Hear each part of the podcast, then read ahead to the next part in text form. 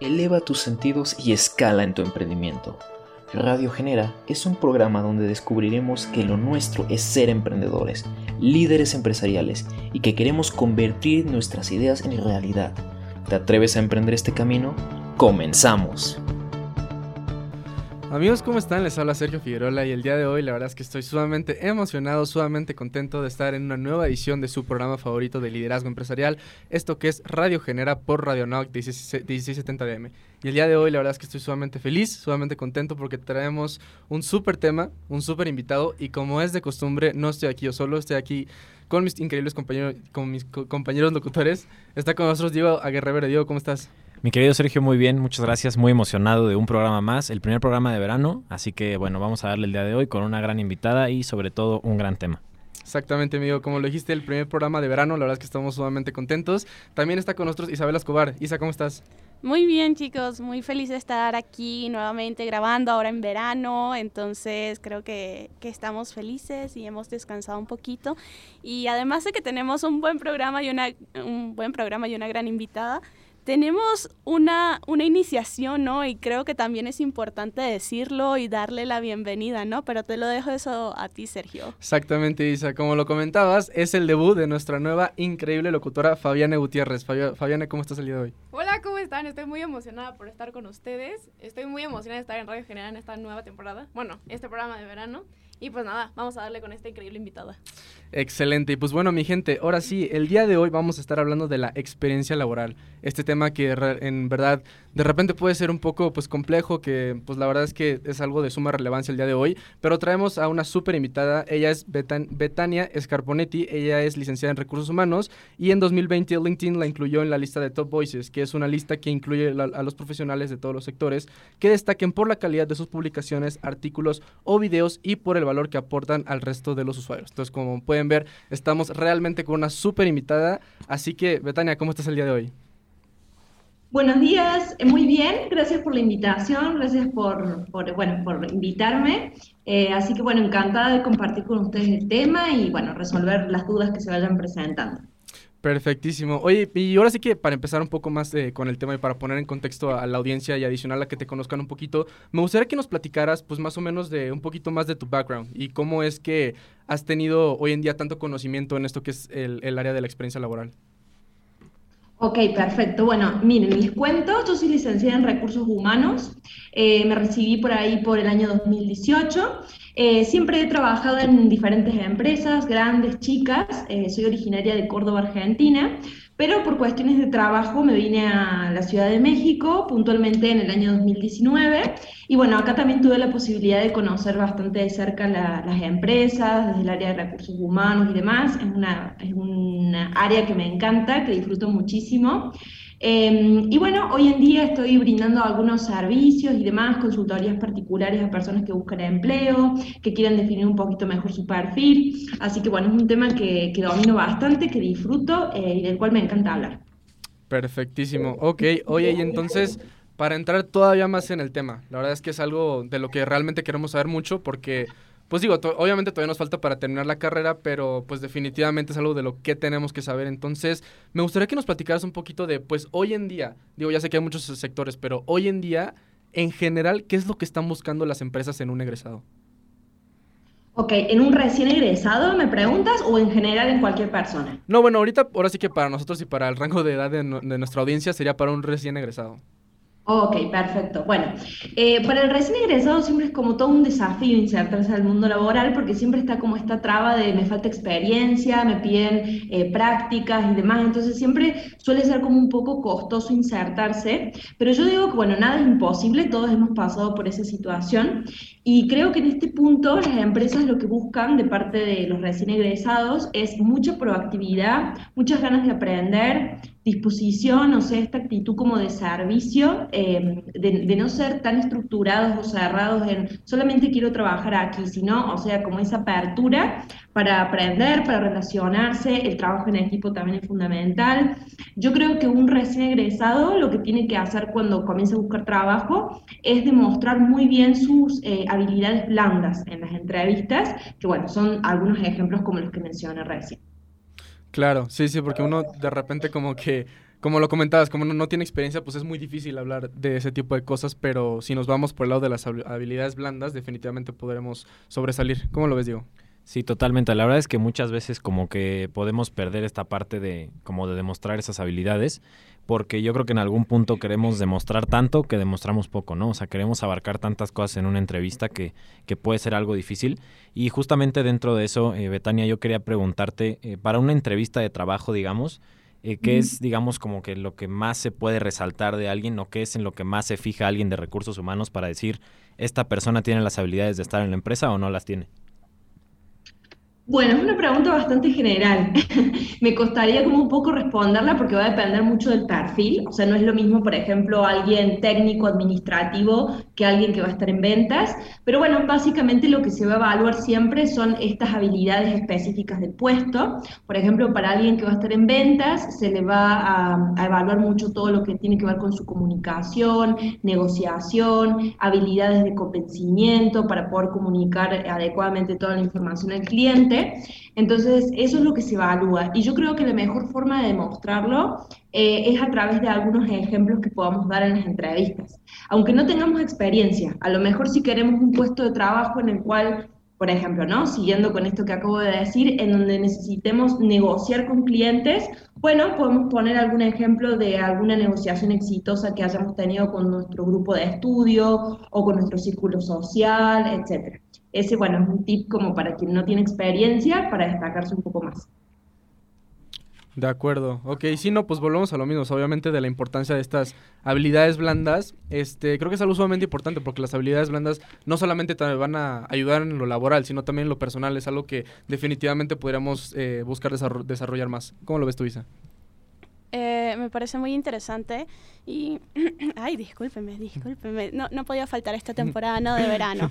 Eh, realmente me parece que, que es muy valioso y de igual forma creo que esto como, no sé, tampoco es que soy la más experimentada en, en entrevistas y que he tenido Ok, ahora sí estoy bien. Y que he tenido como millones, pero creo que algo que me ha ayudado a mí, por ejemplo, a conseguir las prácticas en donde quería, es mostrar realmente apertura y, y siento que mostrar lo que eres, sabes, este, saber justamente conocerte y hablar de estas cuestiones fuertes que puedes eh, entregar. Y tal vez decir, no lo sé todo, sí, pero tengo esta actitud y esta disponibilidad, que justamente era lo que nos decía Betania, creo que es lo más fuerte y, y mostrar lo que eres, o sea, siempre con una buena actitud, yo creo que puedes llegar a muchos lugares, pero no, no sé cómo lo veas. Creo que alguien con muy buena actitud es Fabián, entonces cuéntanos, ¿tú, ¿tú cómo lo ves? Sí, yo también estoy totalmente de acuerdo aquí con ustedes, compañeros. Yo también siento que mostrarse tal cual uno es, es eh, una parte muy fundamental y justo algo que me gustaría preguntarte, Betania, es hablando en temas de, de habilidades blandas, ¿cuáles son esas habilidades blandas generales que sí o sí debe de tener un egresado para que pueda ser contratado? Ok, bueno, como comentaba hace, unos minutos atrás, creo que primero la, muy buena predisposición al aprendizaje, la proactividad, el dinamismo, esto de poder hacer como varias tareas a la vez, eh, tener esta predisposición para ayudar permanentemente, el trabajo en equipo es fundamental.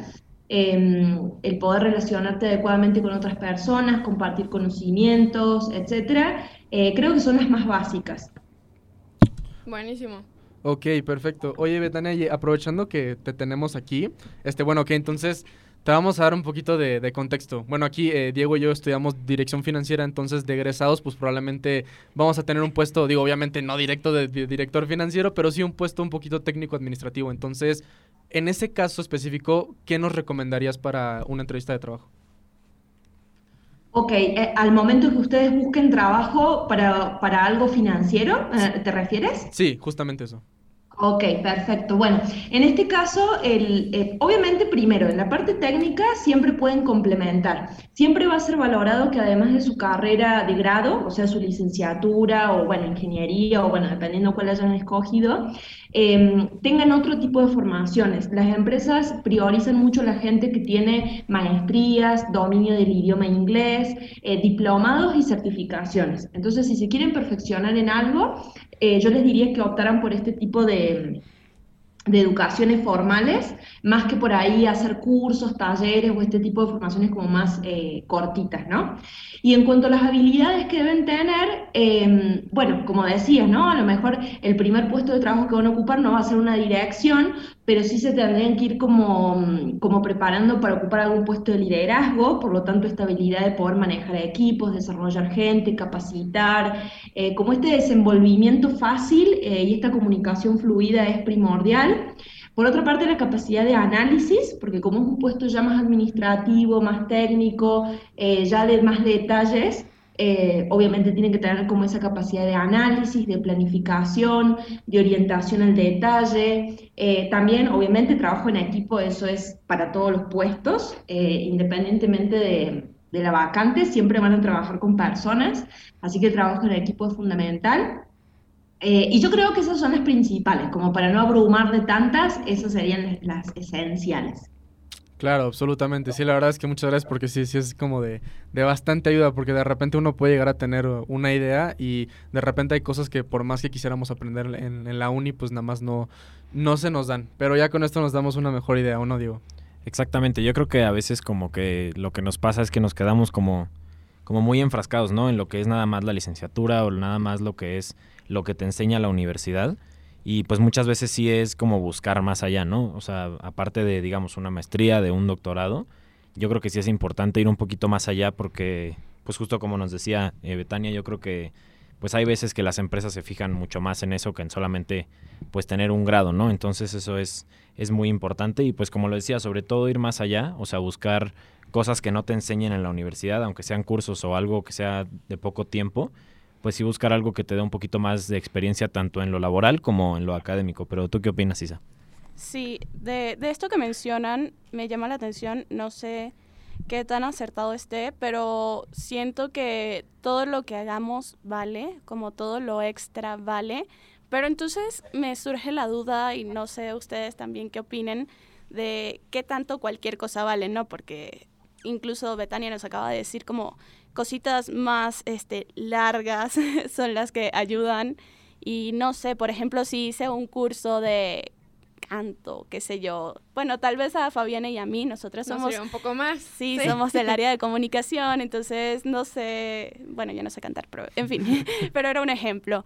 Eh, la cuestión es como preguntar o ver qué opinan ustedes de esto de actividades extracurriculares. Por ejemplo, Diego, sabemos que es un deportista y siento que eso también aplica como mucha disciplina y todo esto, pero realmente, ¿qué tanto lo toman en cuenta las empresas si es como, ah, mira, hizo deportes, eso significa que es disciplinado? O ya es como, mira, yo lo que quiero es alguien enfocado en, en este sector financiero, no sé, como algo que, que se vaya tan afuera de esa área específicas si sí si, lo vean como algo bueno. Pues mira, o sea, yo en lo personal siento que realmente todo cuenta, todo cuenta, aunque no sea en tu área, porque finalmente estamos hablando de una formación, ¿no?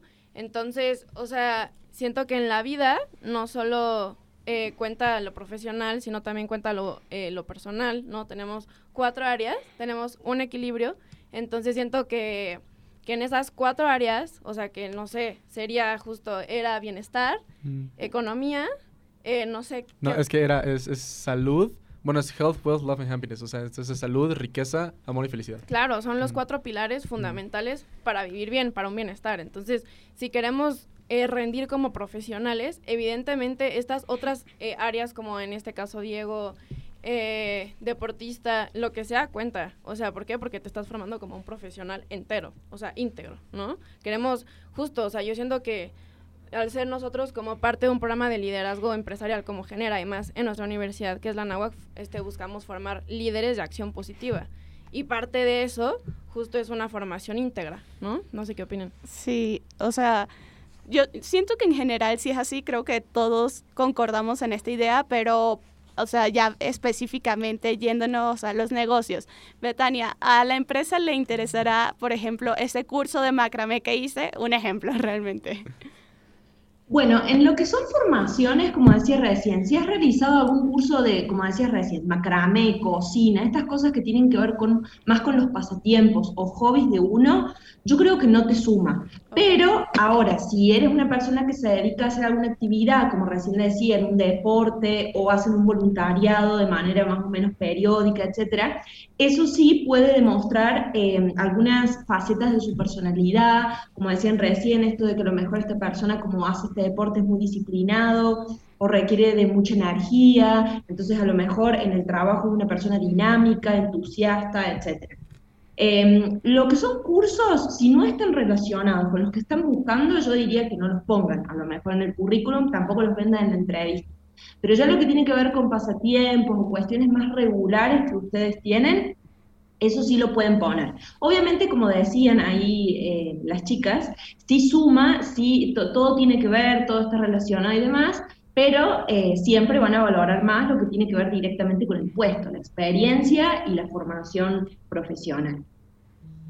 Sí, totalmente. La verdad es que es muy importante eso porque, pues yo creo que, como decíamos hace un momento, pues todo suma, ¿no? A veces hay cosas que obviamente no podemos poner, o sea, si, si, hicimos un curso que no tiene nada que ver, pues como nos decías, ¿no? También como que no tiene mucho, digamos, como sentido ponerlo, pero si sí es algo mucho más relacionado, entonces pues yo creo que sí digamos como que es, es más importante que lo pongamos para que lo tomen en cuenta. Pero Sergio, creo que ya tenemos que cerrar. En efecto, mi Diego, pues bueno, mi gente, hemos llegado al final de nuestro primer bloque, pero no se vayan que ya vamos a estar con muchísima información de altísimo valor. Así que recuerden que nos escuchan por Radio Noac 1670 DM y nos vemos en el siguiente bloque.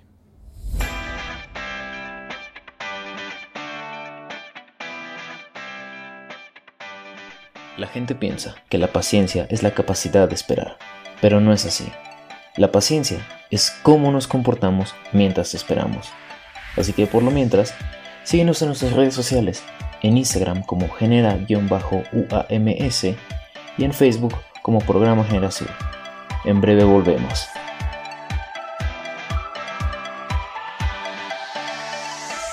Bienvenidos a este segundo bloque de Radio Genera. Estamos aquí con nuestra invitada Betania, especialista en recursos humanos y en experiencia laboral. En el primer bloque nos estaba comentando como qué están buscando las empresas ahorita y qué debemos hacer nosotros eh, que estamos a punto de salir al mercado laboral. Entonces, ¿cómo nos podemos preparar? Y justamente entre en, en el receso del bloque, se me fue la palabra, eh, estábamos hablando un poco de esta situación de los últimos años y las prácticas. Creo que eh, todos los que estamos aquí en Genera y en general la universidad como que nos hace mucho énfasis en este proceso de antes de graduarte, tener un poquito de experiencia.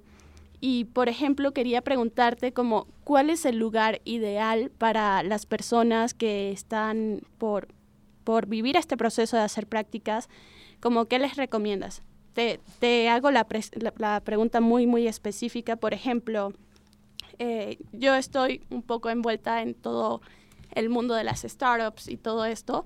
Es un mundo súper dinámico, súper interesante, pero entonces digo, pues no sé, por ejemplo, si me conviene más llegar allí porque voy a hacer mil cosas o irme o tratar de orientarme más hacia un gran corporativo porque se supone que tienen más estructura, más conocimiento, pero tal vez estoy equivocada en esta visión. No sé, tú qué me puedas decir, Betania.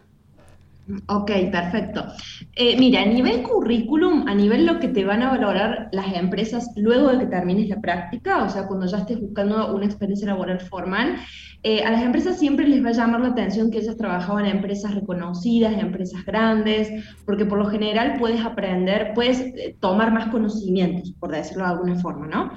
Sin embargo, no te diría que uno se tiene que obsesionar con no, o sea, la práctica la tengo que hacer en este tipo de empresa porque si no, no me va a servir. En realidad, todo entorno eh, de trabajo, todo entorno empresarial que te brinde conocimiento, que te, que te abra, digamos, un poco la mente a nivel laboral, que sepas cómo funcionan los equipos, los procesos, eh, y bueno, todo lo que tenga que ver con tu carrera, ponerlo en práctica está súper bien. Por eso en el currículum, cuando lo vayas a poner, obviamente las prácticas siempre tienen que ir, porque es lo que, es lo que demuestra que, que tienes como ese, como ese conocimiento ya eh, laboral puesto en práctica, eh, tiene que estar ahí muy bien, muy bien indicado y colocar todo lo que has realizado, todo de lo que has sido responsable, etc. Entonces, mm, para no darte una respuesta cerrada de decir tienes que escoger este tipo de empresas, cualquier entorno que te brinde conocimientos está súper bien. Ah, perfecto, muchísimas gracias. Creo que es muy útil para mí ahorita y ustedes, compañeros, lo verán en un futuro. Yo sé que todavía les falta un ratito, pero lo van a agradecer. ¿Tú cómo lo ves, Fab? Yo, eh, bueno, muchas gracias por compartir este, este conocimiento, Betania. Justo, eh, fíjate que yo te cuento que ahorita que, como te comentaba en el break, estoy como en la mitad de mi carrera más o menos. Y yo estoy como en ese proceso de buscar como un empleo, pero todavía no he acabado la carrera. Entonces lo que me ha pasado muchas veces es que eh, no me quieren contratar porque me falta mucho para acabar la carrera. Entonces, este, aunque sea de becario, ¿no? Entonces, mi pregunta es, ¿qué recomiendas hacer tú en esos casos? Mm, bueno, me resulta un poco extraño que a lo mejor para un puesto de becario, que supuestamente es mediodía o no es jornada completa, no te quieran contratar. Aunque hay algunas empresas que sí, obviamente tienen sus políticas y sus requisitos, ¿no? A lo mejor para este puesto de becario sí necesitamos un estudiante ya más avanzado o que esté casi por rendir su tesis, porque a lo mejor necesitamos de estos conocimientos que se ven en, en una vez avanzada la carrera, etcétera. Eh, yo siempre recomiendo que no esperen a recibirse para poner a buscarse un empleo, porque a veces se hace mucho más difícil. Eh, la cuestión es seguir intentando y ver qué empresa eh, le gusta tu perfil, le gusta, digamos, la, carrera que estás haciendo, la trayectoria que tienes, las habilidades, etcétera. pero no debería ser un impedimento realmente. Depende de las políticas de cada empresa. Sí, claro, supongo que tiene que ver más con cuestiones de compatibilidad del perfil, ¿no? También, claro, por supuesto. Sí, sí, claro, yo también estoy muy de acuerdo. Sobre todo la experiencia desde antes de la carrera es muy enriquecedora. No sé qué opine Sergio. No, pues es que sí, es que yo estoy como que en medio, porque bueno, yo ahorita yo ya estoy trabajando, pero, o sea, honestamente, mi, el trabajo en el que estoy ahorita, pues casi no tiene nada que ver con, con mi carrera, pero la verdad me encanta, me encanta en lo que estoy trabajando, entonces es como un poco difícil porque obviamente me encanta mi carrera, me, me apasiona mucho las finanzas y la economía, pero yo ahorita estoy como líder en tráfico digital y líder en, entrega de servicios en una agencia de marketing. Entonces, este, obviamente sé que sí no tiene nada que ver, pero lo que sí me ayuda mucho es la parte de análisis y optimización, porque al momento de yo ver las métricas en una campaña son números. Entonces estoy viendo porcentajes, estoy viendo promedios, estoy viendo costos y eso me ayuda mucho a la toma de decisiones. Y de hecho tengo una materia, bueno, digo yo, tenemos una materia que es análisis para la toma de decisiones. Entonces, o sea, creo que esa parte que sería más como no tan técnica, sino una especie de habilidad blanda, la puedo transferir a esta área de las finanzas, pero pues obviamente sé que son, son áreas distintas, pero las dos me, me, apasionan mucho. Este, pero sí, obviamente no, pues totalmente de acuerdo que cualquier experiencia suma de la forma en que sea. Digo, sí, sí sigue siendo experiencia porque sí estoy trabajando con equipo, estoy trabajando con el equipo de diseño, con el equipo de audio, audiovisual, adicional a que hago las presentaciones para los clientes también. Entonces, todo eso ayuda, ¿no? Pero pues mi Diego, ¿cómo lo ves? Pues sí, totalmente. La verdad es que yo creo que todos hemos pasado por eso de que la verdad es que quiero buscar un empleo, ya sea para experiencia, pues para empezar a ganar un sueldo. Y está este punto como de no tengo, digamos, como la suficiente parte de la carrera como para seguir buscando un empleo y que verdaderamente me den uno, ya sea, como decía, como becario o en una jornada mucho más amplia. Pero también este punto de, digamos, estoy un poquito lejos, ¿no? Para que me den un empleo así. Y justamente sobre esto, Betania, pues yo quería preguntarte, eh, o sea, a veces como que es algo complicado, digamos, buscar, ya sea desde plataformas digitales, ya sea yendo en persona a preguntar. O sea, ¿qué es lo que más recomiendas tú a la hora de buscar en empleo? Es decir, desde LinkedIn buscar, desde alguna página, eh, mandar tu CV a varias empresas por, por correo, ¿o qué es lo que más recomendarías tú? Muy bien, bueno, yo creo que mientras más complementes formas de buscar empleo, mejor. O sea, no hay que centrarse solamente en decir, bueno, solamente voy a buscar, por ejemplo, en la página de OCC. O sea, en este caso lo que yo les recomendaría primero, eh, seguramente en su universidad hay, em, hay un departamento de pasantías o, no sé cómo le llaman aquí, creo, bueno, becarios, empleos para becarios, eh, que se pueden ahí presentar eh, mandar su currículum y bueno, manifestar su interés, ¿no? Siempre en las universidades hay como una bolsa de trabajo, por decirlo de una forma. Eh, aparte de eso, obviamente complementar, LinkedIn es una red profesional internacional muy buena, yo la recomiendo mucho. Eh, creo que es una red que tiene, eh, que tiene muchas ofertas desde becarios hasta gerentes, directores, CEO de empresas, etc. Entonces, con LinkedIn también complementamos y bolsas de trabajo o páginas de empleo, como son muy conocidas acá, como lo son Computrabajo, Boomerang, Indeed, OCC, yo diría que hagan como una mezcla de todo y busquen por todos los sitios.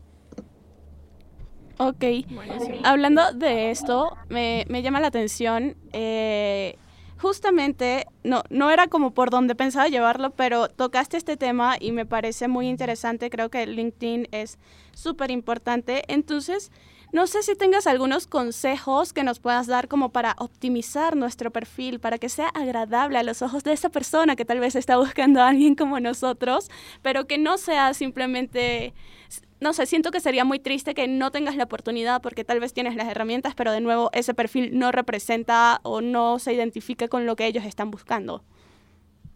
Ok, bueno, la red, em, o sea, lo primero que tenemos que hacer es, bueno, mejorar nuestro perfil, pero en realidad eh, eh, estaríamos en un pensamiento erróneo si solamente pensamos que con mejorar nuestro perfil ya es suficiente y ya nos van a contratar y ya vamos a ser visibles. O sea, hay toda una serie de, técnicas a seguir. Eh, primero, bueno, que el perfil esté sumamente completo, es importantísimo, que, que a la persona que lo visite no le queden dudas de qué estudiaste ni de dónde trabajaste ni cuáles son las principales características de tus habilidades y tu personalidad. Entonces, el perfil es sumamente completo. Por otra parte, es importante hacer contactos de valor, porque si nosotros estamos en LinkedIn, pero no tenemos contactos, o solamente nos relacionamos con personas conocidas, tampoco tiene mucho sentido, porque en LinkedIn hay muchísimas empresas, reclutadores, headhunters, que están buscando su talento. Entonces, tenemos que conectar eh, eficientemente con este tipo de perfiles. Eh, y por otra parte, hacer uso de otras herramientas que LinkedIn te brinda, por ejemplo, unirte grupos. En LinkedIn hay muchos grupos de empleo eh, en donde te puedes unir, en donde también puedes conectar con gente de valor, etcétera. También tener actividad medianamente constante, porque también si tenemos un perfil en LinkedIn, pero entramos una vez al mes, como que nuestro perfil pierde visibilidad. Entonces, también ser constante en eso. Ok, perfecto. Entonces, solo para saber, es que de hecho, tuvimos una materia ingeniera que fue la que por lo menos a mí me obligó. La primera, sí. sí, nos obligó a abrir nuestro perfil y nos decía la importancia de los contactos y todo esto.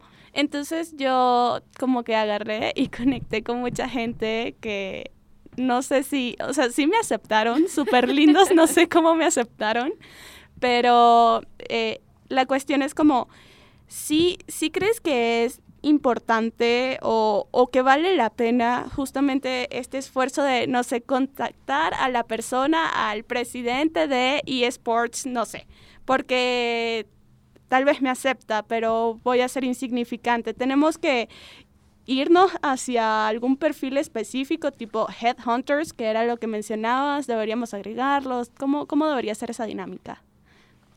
Lo primero que quiero decirte es que no me sorprende que te hayan aceptado en realidad en LinkedIn, porque LinkedIn es para eso. O sea, no es como otras redes sociales como Facebook o Instagram, que uno a veces no acepta a la persona porque no la conoce. LinkedIn está hecho para eso, para que conectes con gente de valor, aunque no la conozcas físicamente. Entonces, en eso no tengan pena, no tengan vergüenza, conecten con gente de valor.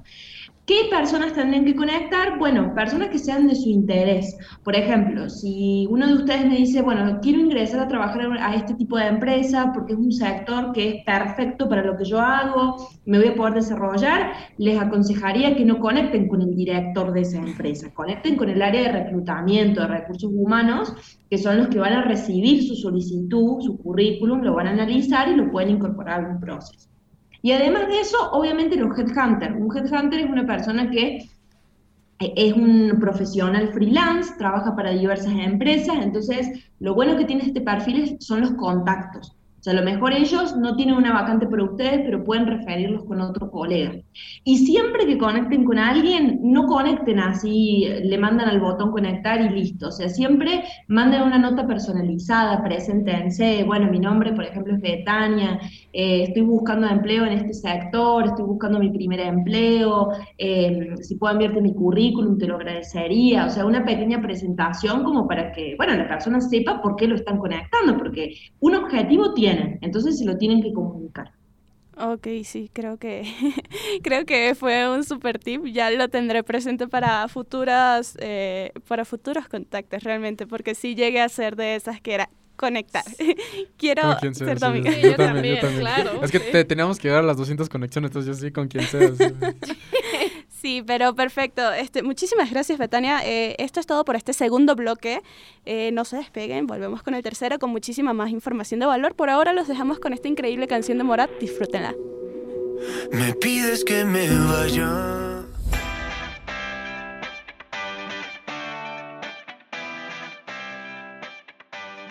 La gente piensa que la paciencia es la capacidad de esperar, pero no es así. La paciencia es cómo nos comportamos mientras esperamos. Así que por lo mientras, síguenos en nuestras redes sociales, en Instagram como genera-uams y en Facebook como Programa Generación. En breve volvemos.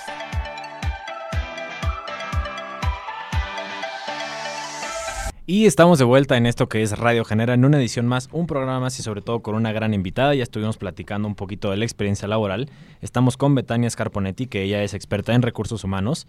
Y pues estuvimos hablando un poquito sobre este tema, ¿no? Sobre qué habilidades debemos plasmar, qué debemos hacer durante una entrevista, qué debemos hacer durante la universidad para así pues llegar mejor a una entrevista de trabajo, para cómo conseguir empleo. Entonces, pues vamos a seguir platicando un poquito de esto.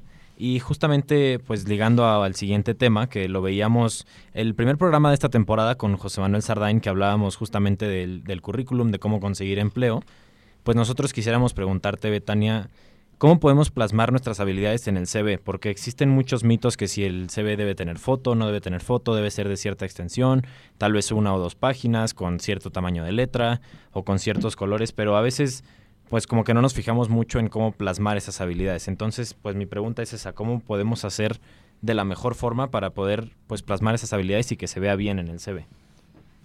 Ok, bueno, em, primero que todo tenemos que ser bien concretos. primero hay que autoconocerse, o sea, hay que determinar bien en mi perfil cuáles son las habilidades más demandadas, cuáles son las, que yo tengo, qué es lo que puedo dar a conocer, qué sea de interés para la empresa, etc. Lo primero hay que hacer como un eh, autoconocimiento para determinar bien cuáles son esas habilidades.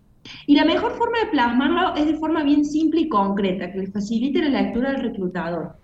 Eh, de hecho, lo que son habilidades lo ponemos en, en, en un segmento o en una sección, mejor dicho, que se llama así, habilidades personales, ahí las vamos a colocar con palabras bien claves, liderazgo, toma de decisiones, pensamiento crítico, capacidad de análisis, eh, orientación a resultados, bueno, los que ustedes tengan, ¿no? Luego, también, por ejemplo, podemos hacer una pequeña introducción a tu currículum, que vendría a ser como tu resumen, por ejemplo, ¿no? Eh, soy estudiante avanzado de tal carrera, poseo em, una, un gran entusiasmo por aprender acerca de este tipo de procesos, eh, mi objetivo es crecer, ahí también podemos incorporar nuestro objetivo profesional, el que tengan, si es sumar nuevos aprendizajes, ocupar algún puesto en particular, etcétera. Ahí también podemos hacer visible un poco la información relevante. Eh, y bueno, todo lo que son las otras secciones son educación, eh, experiencia profesional, si han hecho voluntariados, si tienen logros profesionales, etcétera. Pero puntualmente lo que son habilidades lo colocan en la sección de habilidades así tal cual. Totalmente. Y justamente también hablando de esta parte del currículum, yo quisiera hacerte una pregunta porque incluso tomé una clase sobre, sobre experiencia laboral y empleabilidad y nuestra maestra nos decía que debíamos incluir foto en el currículum, pero desde tu punto de vista, ¿un CV debe incluir foto o no debe incluirla? Bueno, si me preguntas mi opinión así sumamente personal, yo creo que la foto no es necesaria. Porque en realidad la información que nosotros mandamos a la empresa es toda información que es relevante y, que le va a interesar a la, empresa para que cubra o no ese puesto. Entonces, la parte de la imagen de la persona no debería ser un condicionante. O sea, la realidad es que hay empresas que pueden llegar a ser discriminadoras O sea, que pueden decir, bueno, la persona que yo quiero para este puesto tiene que tener estas características físicas, tiene que ser alta, tiene que ser, eh, no tiene que ser morena, por ejemplo. O sea, cada empresa como que tiene sus requisitos. Pero realmente eh, la foto desde mi punto de vista no es necesaria. De hecho, está como muy implantada esta tendencia eh, de que hay mucha gente que no está de acuerdo con colocar fotos porque siente que la discriminan, siente que la dejan afuera. Entonces está muy, eh, está cada vez más avanzada la tendencia de sacar la foto del currículum. La recomendación que yo siempre doy es, ten dos versiones de currículum. Uno con foto para las empresas que no te, para que las empresas que no te piden foto y para las que te dicen adjuntar currículum con foto, bueno, le mandas el CV con la foto. Ok, eh, gracias. De hecho, creo que ese es un eterno dilema. Nunca sabes cómo cuál mandar a quién. Siempre está quien te dice que no. Y es muy interesante porque en general creo que tu profesora Diego es la primera persona que dice sí, incluyenla. En general es como no lo hagan pero luego como que, eh, no sé, en la empresa sí como que les agrada. La verdad es interesante y creo que esa puede ser la mejor recomendación. Ten dos y dependiendo de lo que te pidan, pues ya allí lo mandas, ¿no? De igual forma con esto de, del CV, esta increíble herramienta, eh, me, me, causa como un poquito de... No, no sé cómo decir la palabra, pero me conflictúa, sí. Eh, que creo que debemos incluir información con respecto a nuestro puesto, ¿no? Por, por ejemplo, Sergio, ¿sabes si hay que incluir como una pequeña descripción del puesto?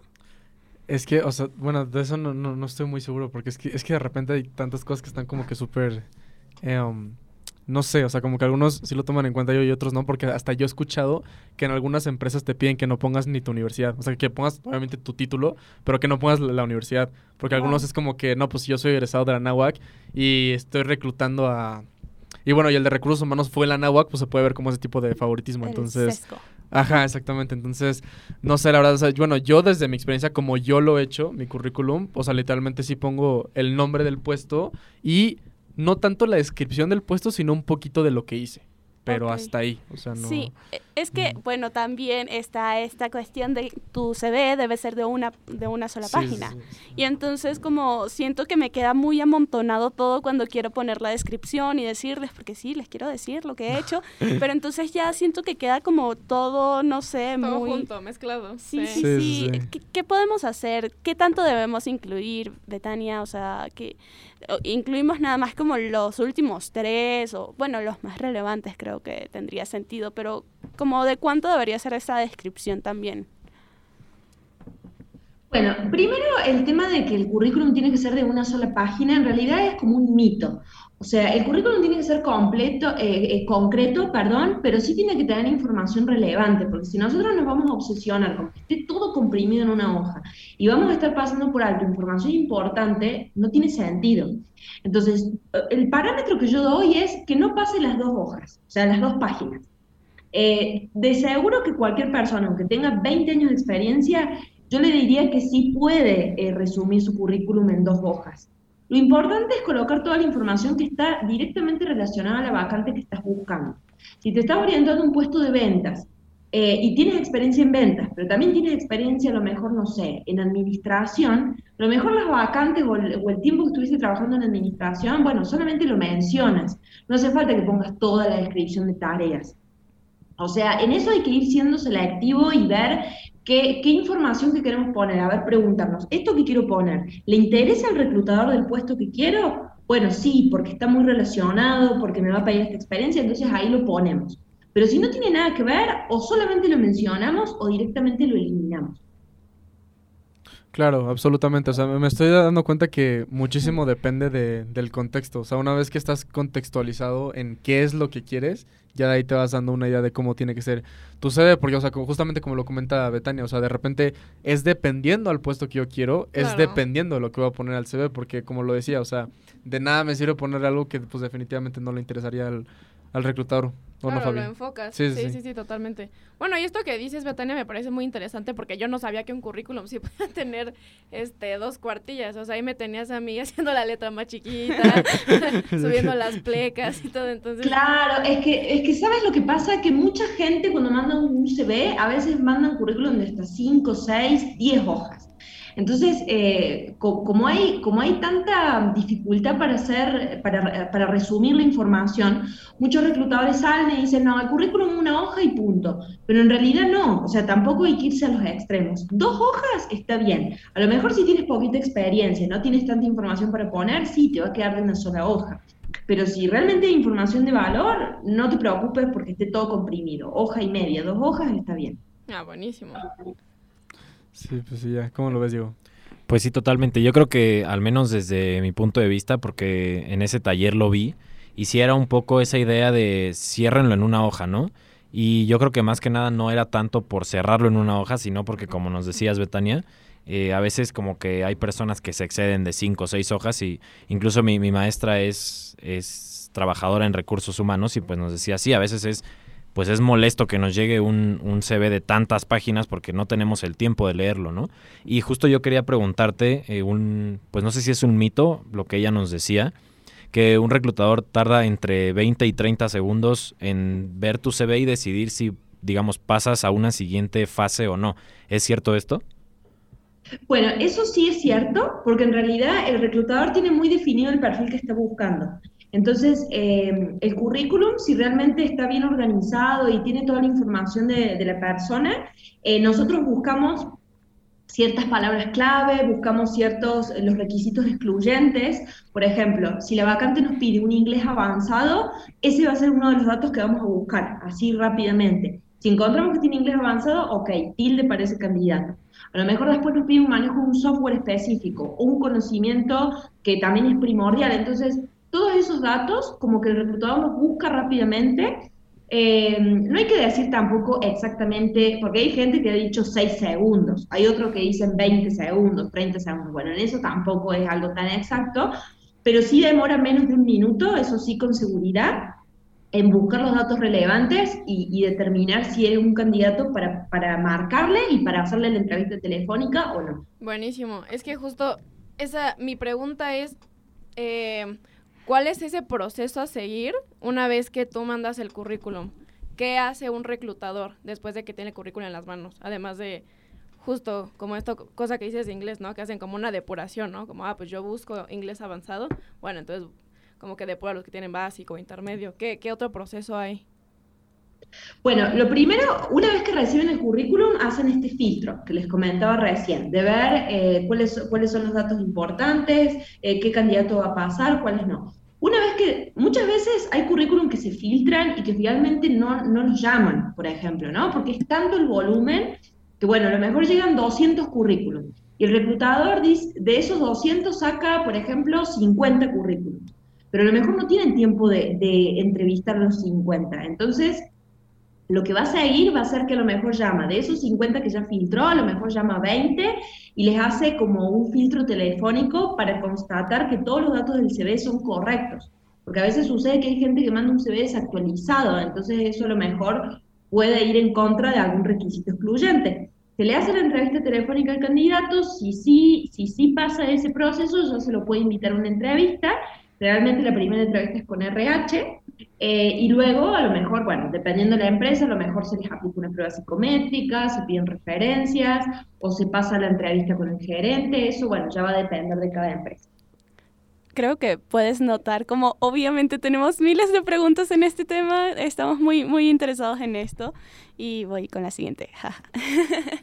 este, justo es que es esto que tú mencionas de llegan o las empresas pueden recibir cientos incluso hasta miles de CVs. Y en este programa que tuvimos con Sardain, eh, él nos mencionaba que es muy importante que, resaltemos, porque puede haber gente que tenga prácticamente lo mismo y de estas 20 personas, eh, todas cumplan con, con eso que están buscando. Entonces, como, ¿hay alguna forma eh, ¿existe algo que podamos hacer o simplemente es esperar que podamos cumplir con todo y, luego tener la oportunidad de hacer la llamada? O, o si tenemos forma de resaltar en nuestro currículum? Bueno, la respuesta sería que sí, porque yo creo que si haces un currículum bien efectivo, con, o sea, un currículum original, y no digo tanto en el formato, en los colores, sino en la forma de redactar, en las palabras claves que vas a poner. O sea, el CV es importantísimo, siempre lo digo, como tu carta de presentación inicial a la empresa. Pero más allá de eso, mucho no se puede hacer, porque como dices, a veces hay mucha competencia, a veces, aunque tu currículum esté súper bien, reluciente, no lo llegan a leer. Entonces, em, también ahí hay que, hay que tener un poco de paciencia y, y, saber que hay cosas que no dependen de ti como candidato. O sea, puedes hacerlo mejor en el CV y ya esperar la llamada y esperar a que te tengan en cuenta. Ok, ¿y, y qué piensas como de estas técnicas en marketing las llamaríamos casi como marketing guerrilla, ¿sabes? De, de, hacer algo, como hacer una presentación, hacer algo como completamente innovador. No sé si tal vez por nuestra área de comunicación y esto nos sirva, pero tal vez a Diego, a Sergio, a, a los que son más numéricos y técnicos, ¿también les sirve esto o tú has tenido alguna experiencia, un currículum que te haya llamado realmente la atención? Mm, bueno, es un poco difícil contestar esa pregunta, porque en realidad el currículum que llama la atención es el currículum que hace match con la vacante. Por eso, algo que pueden hacer es, antes de postularse una vacante que les interesa, tómense unos minutos como para hacer una comparación. A ver, esta es la vacante y esta es la información de, la posición y este es mi CV. A ver, la información de la vacante está plasmada en el currículum, eh, estoy demostrando las competencias que la vacante me pide, o sea, ese es el currículum que llama la atención. A lo mejor para posiciones ya más creativas, como alguien, eh, no sé, de marketing, como decías, o alguien así que sí va a tener como que ser un diseñador gráfico, a lo mejor ahí sí pueden jugar un poco más con el formato, los colores, los dibujos, las formas, pero siempre hay que grabarse eso, que el currículum efectivo es el que hace match al 100% con la vacante. Ok, hay muchísimas gracias, Betania. siento que te bombardeamos, te bombardeé de preguntas en estos últimos minutos, pero realmente siento que, que es muy importante para nosotros, eh, amigos, ustedes lo van a vivir. Bueno, ya Sergio tiene su lugar, pero ustedes están en el proceso y creo que, que es muy útil. Pero, ¿cómo has visto tú todo esto, Diego? Pues sí, mira, yo creo que tomando en cuenta el, el taller que tomé que les decía, pues hay muchas cosas que es bueno tener distintas opiniones, ¿no? Porque a veces como que nos quedamos con esta parte de, bueno, si ya me lo dijo tal persona, entonces es así. Pues no, o sea, hay, hay muchas opiniones sobre esto y bueno, sobre todo que, que, Betania pues es experta en esto de recursos humanos, pues también es muy bueno tener su opinión y saber qué podemos hacer pues para mejorar todo esto y no solamente quedarnos con una sola opinión, ¿no? Pero tú qué opinas, Fabi? Sí, yo también estoy totalmente de acuerdo. Creo que ahorita, después de este programa, Betania, vamos a revisar los cuatro de nuestro currículum para ver qué tal. Definitivamente. Sí, no, yo, yo siento que hay que hay que hacer una revisada muy personal. Hay que hacer una limpia currículum. Totalmente, pero desafortunadamente pues hemos llegado al final de este programa, así que bueno, vamos a ir cerrándolo. Así que Sergio, ¿algo más que gustes agregar y cómo te podemos encontrar en tus redes sociales? Pues nada, amigo, la verdad es que sumamente agradecido, sumamente contento y feliz porque aprendí muchísimo. Mi gente aquí les estuvimos aportando muchísimo valor y pues nada, eh, muchas gracias por escucharnos. A mí me pueden encontrar en Instagram como arroba sergio.fncer2 y en LinkedIn como Sergio Noguera. Perfecto, Sergio, muchas gracias. Fabiane, ¿algo más que gustes agregar al programa y cómo te encontramos en tus redes sociales? Eh, nada más que agregar. muchísimas gracias por tu tiempo, Betania, y me pueden encontrar en mi Instagram como FabianeGH. Perfecto, Fabián, muchas gracias. Isa, ¿algo más que gustes agregar y tus redes sociales? No, eh, recuerden revisar su CV, eso es todo. Eh, yo soy Isa, me pueden conseguir en Instagram como Isa, Isa Escobar G y en LinkedIn como Isabel Escobar Garzón. Muchísimas gracias. Perfecto, Isa, muchas gracias. Y bueno, Betania, darte las gracias por tu tiempo, por estar aquí con nosotros y por todos estos consejos. Y si gustas agregar algo más o tus redes sociales.